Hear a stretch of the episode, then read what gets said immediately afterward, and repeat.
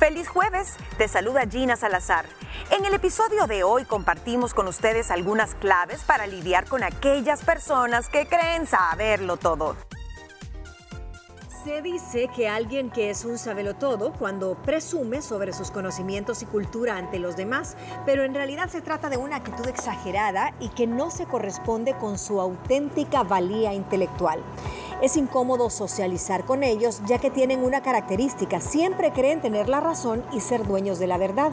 A veces se dice que un conocedor, que es que se es un conocedor de un centímetro de profundidad, o sea, sabe de todo, pero un poquito, y a veces es un conocedor de profundas aguas, pero jactancioso, ya que ahí radica su seguridad en lo que conoce, en lo que sabe. Entonces, para llamar la atención de los demás, esa es una de las razones. La segunda es para disimular sus limitaciones ante los otros y no quedar en ridículo. Y la tercera, porque el sabelo todo tiene complejo de superioridad. En este último caso, se trataría de un mecanismo inconsciente para compensar ese sentimiento de inferioridad. A ver, niñas, se han rodeado de esos sabelotodos, de aguas profundas que de verdad son sabiondos o de esos que saben de todo un poquito, que solo leyeron los titulares del, del escucharon los titulares del noticiero y quieren saber todo. Fíjate, Moni, que hay de, todo, hay niveles. Eh, yo he conocido de los dos y te digo, me encanta y admiro un montón a la gente que, trata de leer de todo un poco, que sabe, que estudia. Hay gente muy culta. El problema es cómo lo demuestran, que te hagan sentir mal a ti porque no sabes algo o que todo lo que las otras personas piensan nunca es suficiente, ellos le tienen que aumentar información. Em, es ahí donde yo creo que radica el problema, el, el que siempre sea un tema, el que no dejen hablar a otra persona, la forma en la que te corrigen, si es que te pueden corregir. Y los otros es el más triste de todos, porque hay gente que habla sin saber y para mí no hay peor cosa. A veces solo por no quedarse callado o porque el resto dijo algo, tienen que hablar y meten la pata y eso es lo peor. Más vale que les quede el hámster dando vueltas ahí antes de abrir la boca. Y a veces a esas personas, esas últimas que menciona Gina, que todavía te vuelven a refutar. Ah, sí, no, pero es que, eso es, que yo lo leí en algún lado. Ahí te voy a mandar el link. Ay, Moni, con este perfiles de persona, porque yo lo digo así, perfiles de personas, eh, nos encontramos en cualquier ámbito, ya sea que compartas con la gente que haces deporte, eh, con tu familia, con amigos, en el trabajo, siempre va a haber alguien que cree saber más que todos los demás. Mil respetos para aquellas eh, personas que tienen ese tipo de retención tan buena para poder tener en este disco guardada tanta información, pero coincido bastante con Gina que creo que hay límites. Eh, personas que lo saben todo, obviamente uno también los llega a admirar porque dice, sí, qué culto es, qué manera en la que se expresa, eh, hasta la manera en la que te voltea a ver, te explica, pero hay otros que lo que buscan a veces es hacerte quedar en ridículo y hacerte sentir mal.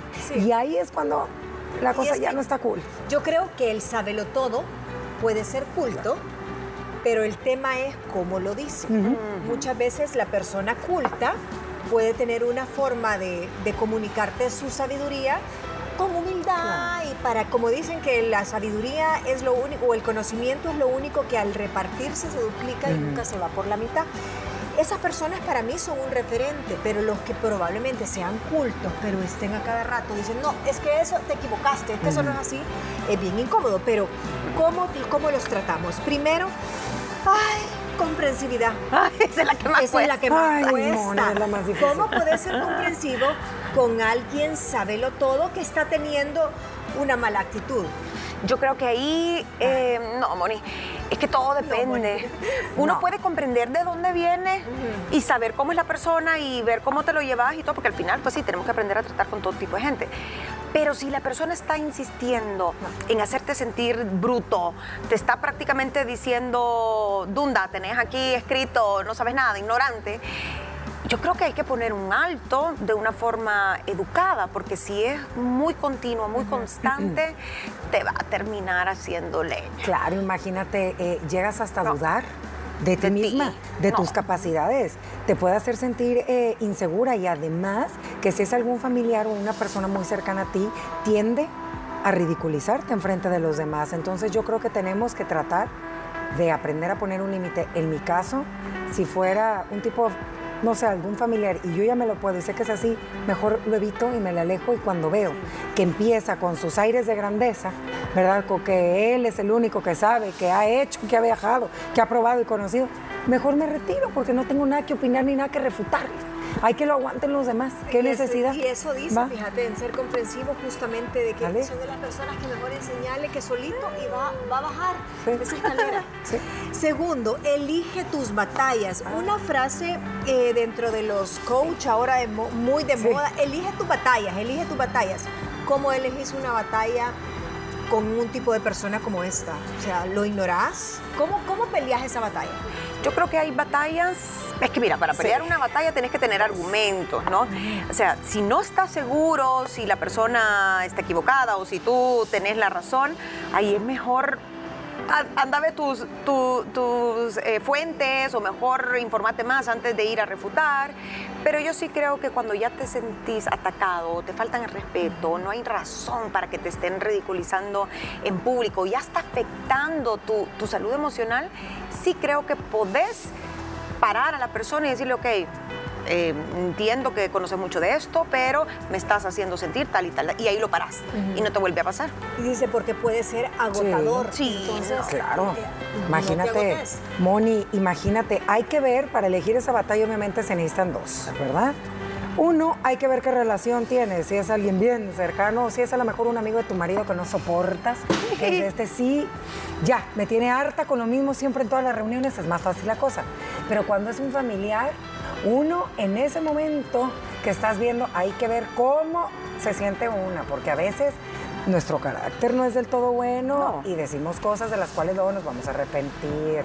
Hay que ver bien en qué momento nos encontramos, con quién estamos rodeados y para mí, si le quieres poner un alto a esa persona, yo intentaría hacerlo primero de tú a tú antes de hacerle lo que él hace, ¿me entiende? Ridiculizar en frente de los demás. Me lo agarré en un momento, ¿sabes qué, fulanito de tal? La verdad ya estoy cansada de tu actitud de siempre, me siento incómoda con tu presencia, ¿cómo le podemos hacer? Somos familiares. Hay que tomar nota. Siento que no hay química entre tú y yo, pero la verdad hay que llevarnos bien, te pido respeto, empatía y por nosotros y por, la familia, ¿me entiendes? El siguiente es predica con el ejemplo. Entonces me llamó la atención porque decía, pero, pero ¿cómo? Dice, un jefe o un líder en especial tiene que aprender que en muchas circunstancias no solo está bien no saberlo todo, sino que es recomendable decir no, lo sé. Eso creo que es una eh, frase muy llena de sabiduría. Si tú crees que sos el sabelo todo, pero tenés a otro más sabelo todo a la par, ¿sabes qué? Antes de meter la pata, como decía Gina, tenés que tener tus argumentos bien cimentados de ese tema. Esa parte no la domino, no lo sé. Hasta donde yo entiendo es así, así, así. ¿Qué piensan de esta premisa? Es, un gran signo de madurez y de humildad también cuando yo no sé por qué nos han enseñado que preguntar está mal y a veces pecamos de saberlo todo y quedamos peor porque estamos equivocados o hablamos de lo que no sabemos por miedo a que la gente nos vea de menos o porque no, no me puedo equivocar. Es mejor preguntar que equivocarte. Sí. Mira, tan fácil. Yo le escuché esto a una amiga mía, que por cierto le mando un besote, que la quiero mucho. Yo sé que no sé nada y no me da vergüenza, yo no sé de ese tema, así que no puedo opinar. ¡Ey, qué cool que seas así de transparente y honesta! Y saben que ahorita viendo, mm, ¿saben dónde se da mucha riña? Y lo estamos viviendo ahorita todos. ¿Qué onda con el fútbol, niñas? Estamos en ah. pleno mundial. Siempre está el sabeloto. El que se sabe más, sí. todo, todo, y que lo poquito que una sabe nunca es bueno. ¿Sabes qué? Yo me retiro no me vuelvas a hablar porque ahorita perdió mi equipo porque te voy a aventar algo. Te lo sí, te voy a Pero sabes que y, están, y cuando ven que a ti te, molesta eso, ah, ahí está, mira, peor, hasta que te sacan de quicio, por eso, final y Porque te encuentran tu punto de eso. Y eh, ya para ir cerrando esta parte de, este, de esta mesa, lo que, lo que mencionábamos hace un rato de elegir las batallas, mm. eso es un punto clave para ir haciendo como este resumen final. También lo otro que tú decías, Gina, o sea, es válido decir no lo sé, pero nos han enseñado a que tenés que saber todo y preguntar es pecado. Sí, te da pena. Preguntar es quedar como ignorante y decir, ay, van a hablar de mí después y van a decir, esta ni siquiera sabía cosas de cultura general. Pero sabes que, Moni, creo que eso depende a veces. Depende el tema en el que estés tratando, porque si ya te empiezan a hablar de unos temas eh, muy culturales, ta, ta, especializados, que dices, "Ey, yo ahí de verdad me da mucha pena, qué bueno que sepas, cuéntame pues. Pero hay otros temas genéricos que sí nos da pena, pero hay otros que no. Uno que va a Genéricos como de cultura general. dices Ajá, o sea, eso sí no importa, pero ya hay cosas en específico que sí, hasta nos da pena a lo mejor y no saberlas, pero no está mal, no tenemos que saber todo. Lo me- ahí el me- la mejor arma es enseñarle a esa persona que admiras eso que sabe que tú no sabes y preguntarle. Dale. Y le vas a dar gusto y además esa persona ajá, le va a gustar que tú le preguntes y te va hasta respetar por Claro. preguntarle, por el interés que le das. Sí, exacto. Yo creo que en el caso eh, de, como tú mencionas, temas muy específicos que a veces nos da, tema, nos da pena preguntar. A mí ahí no me da pena preguntar. Porque si es un tema, si están hablando de física cuántica, por supuesto que yo no soy física cuántica. Ay, yo le no voy me a decir, mira. ¿cómo cómo funciona eso? ¿Y cómo Sí. Es eso?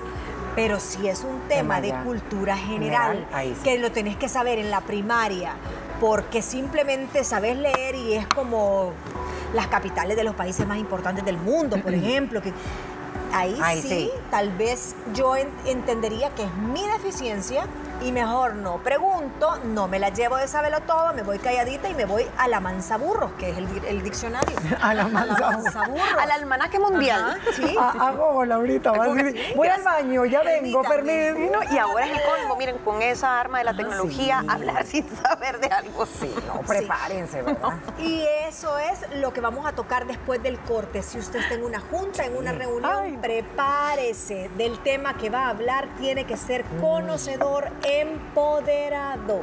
Nos vamos a una pausa y ya volvemos. Haremos una breve pausa y regresamos con más información del tema de hoy. Continuamos con la Mesa de las Mujeres Libres. Si nos estás escuchando a través del podcast, pues bienvenido a esta segunda parte. Continuamos con Predica con el ejemplo, ya lo dijimos, ármate de argumentos. Esa era la siguiente forma de batallar con un sabelo todo.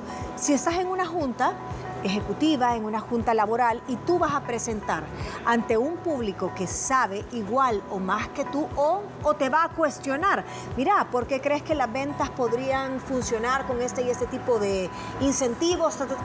Tenés que llegar con la armadura puesta, la armadura del conocimiento. Y más si tu jefe es así, te va a poner a prueba o va a intentar de que te falte información o dejar ver entre los socios o los demás que no estás preparado todavía para un, no sé, para que te dé un ascenso, lo que sea. Yo sí creo que cuando es un tema profesional y tiene que ver con el trabajo, no, ahí sí tenés que llegar súper preparado, incluso pensando en que te pueden tratar de hacer quedar mal, Claro, ¿verdad? ¿sabes meter la zancadilla, como Uno dicen. tiene que, pues, eh, es tu única arma de- de- para defenderte que tienes. sí. El leer, el estarte y también el tratar de buscar varias fuentes diferentes que te abonen información para la hora que tú vayas a dar tu criterio, tu opinión, esté basado en otro tipo de hechos que a lo mejor y no van a ser los mismos que tus otros compañeros de trabajo lo van a tener, ¿me entiendes? Argumentos diferentes. argumentos diferentes. Pero yo sí creo que en el tema laboral se tiene que leer todos los días y te tienes que empapar e informar. Y la verdad, niña, es que creo que eso nosotros lo hacemos diariamente. Por nosotros. Y aún así nos quedamos cortas, Cortas. en muchas Uh, cosas sí. que pues nos, nos nutrimos de mucha información, nos preparamos, pero te das cuenta que muchos temas dan para tanto y hay tanto trasfondo eh, que decís, ay, lo que voy a exponer son 15 minutos de lo más básico y tener esa capacidad de síntesis. Eh, pero me parece súper sabio y también es válido que si te topan a la pared en una reunión a donde tú no, no tenés respuesta, lo mejor es decir, no, tengo ese dato en este momento. No se lo invente. Pero no, no se lo invente, ajá, no se lo invente, sí. Porque ahí lo van a poner como chan. ¿Cuántos no se lo inventan? tal cosa. No, mira, no seas mentiroso. Te vas y perdes el cliente. Ay, no, si no. Pero es válido decir, no cuento con ese dato en este momento, pero con gusto se lo voy a averiguar y se lo hago, se lo hago saber. O si quiere, en este momento lo averiguan y mientras continuamos con la reunión, pues paralelamente lo Claro. investigan. Siguiente, dice, mantén tu sentido del humor. ¿Cómo harían ustedes gala del sentido del humor cuando algo no saben o cuando te equivocas de una manera chistosa? Mira, no hay nada más bonito que uno saberse burlar de sí mismo, también reírte de ti mismo. Ahí ya desarmaste al que estaba preparado para Claro. lanzarte la flecha y hacerte quedar mal.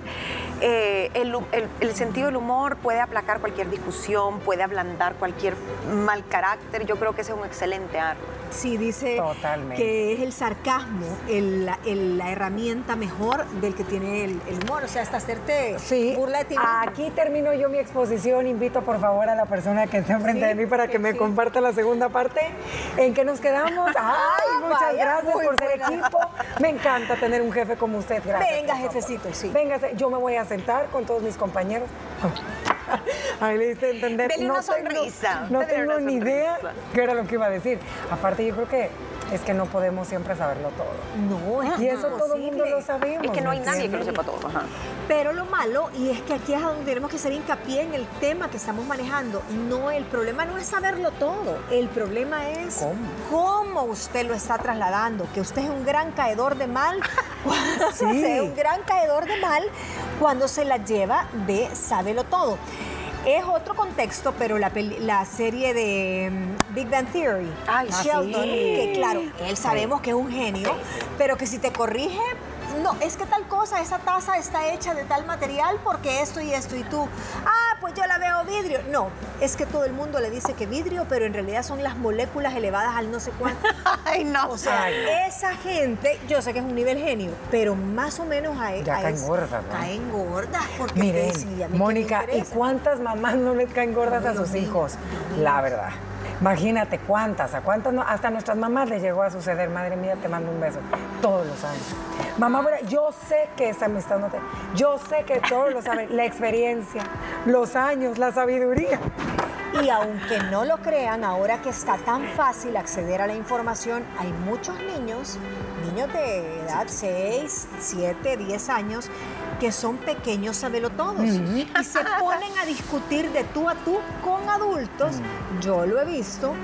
Tienen sus argumentos basados en sus criterios infantiles, pero esa falta de respeto de decirse los niños sabiendo no solo se da en los adultos, se está dando Ay, sí. muchísimo en los niños por el acceso a la tecnología, oyen las cosas y la- las interpretan a su forma.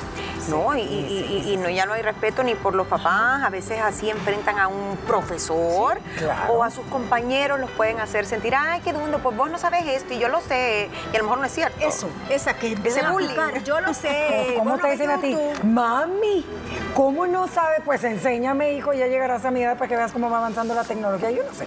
Sí, hay que Es tener cierto, cuidado. mira, pero hay, hay niños así como también hay ancianos que tú decís, ay, solo lo voy a ir a visitar y me voy a sentar porque va a hablar todo desde la Primera Guerra Mundial hasta la Guerra de Irak.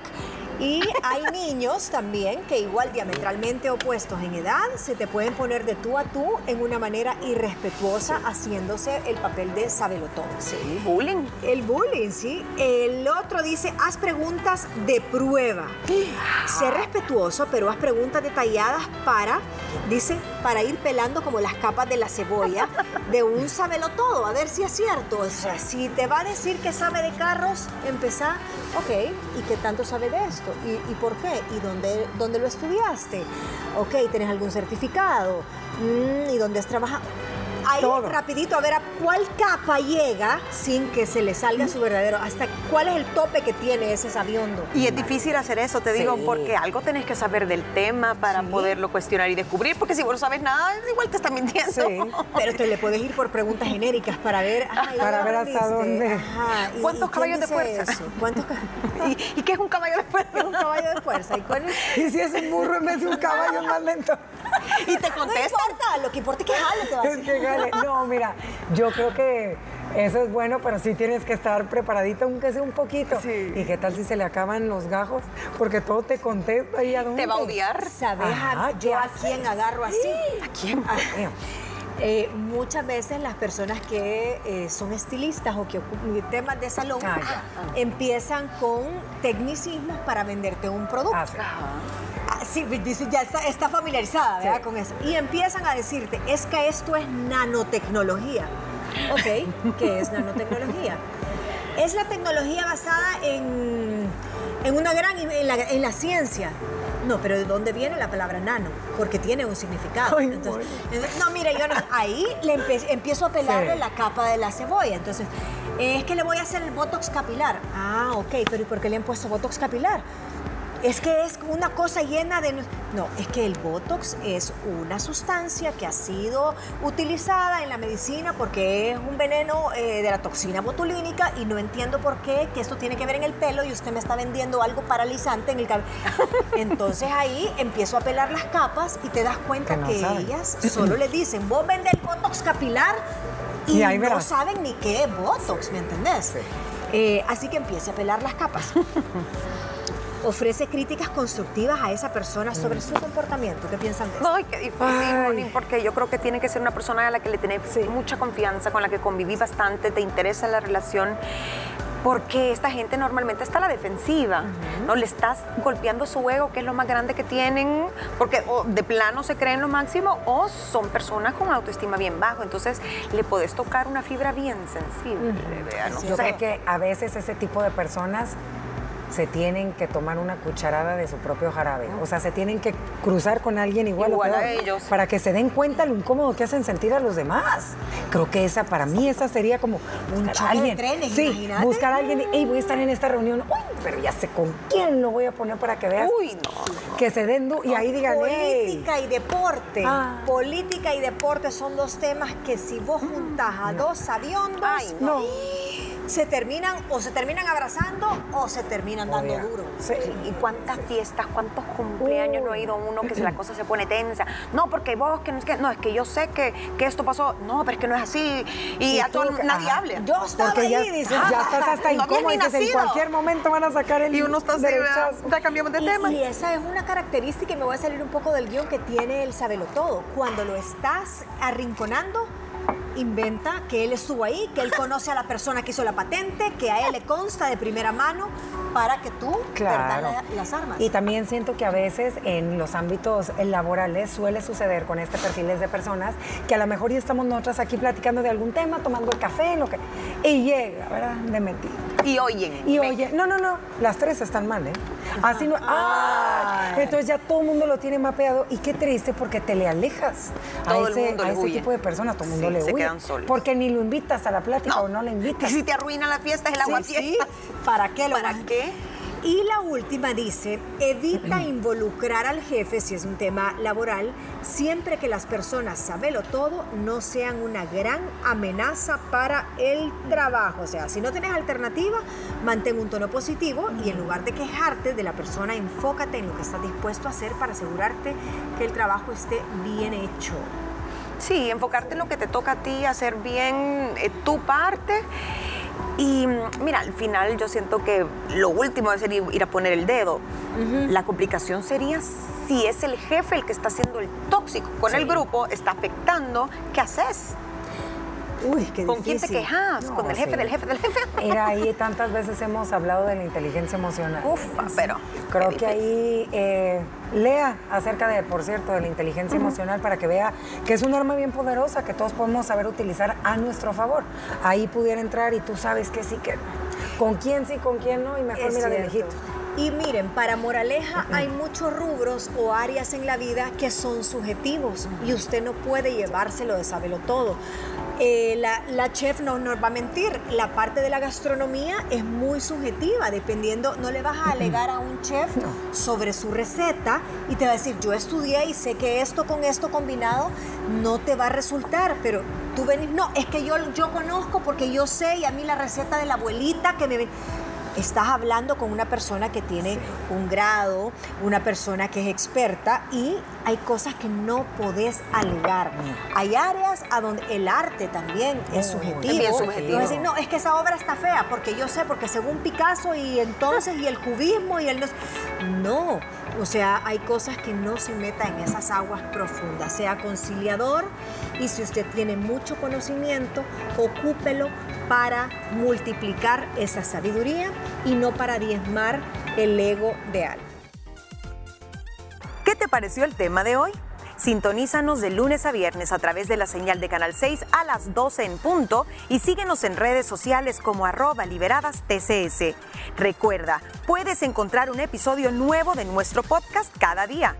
El día de mañana traemos para ti el siguiente tema, Slow Life, vivir lento. Hasta mañana.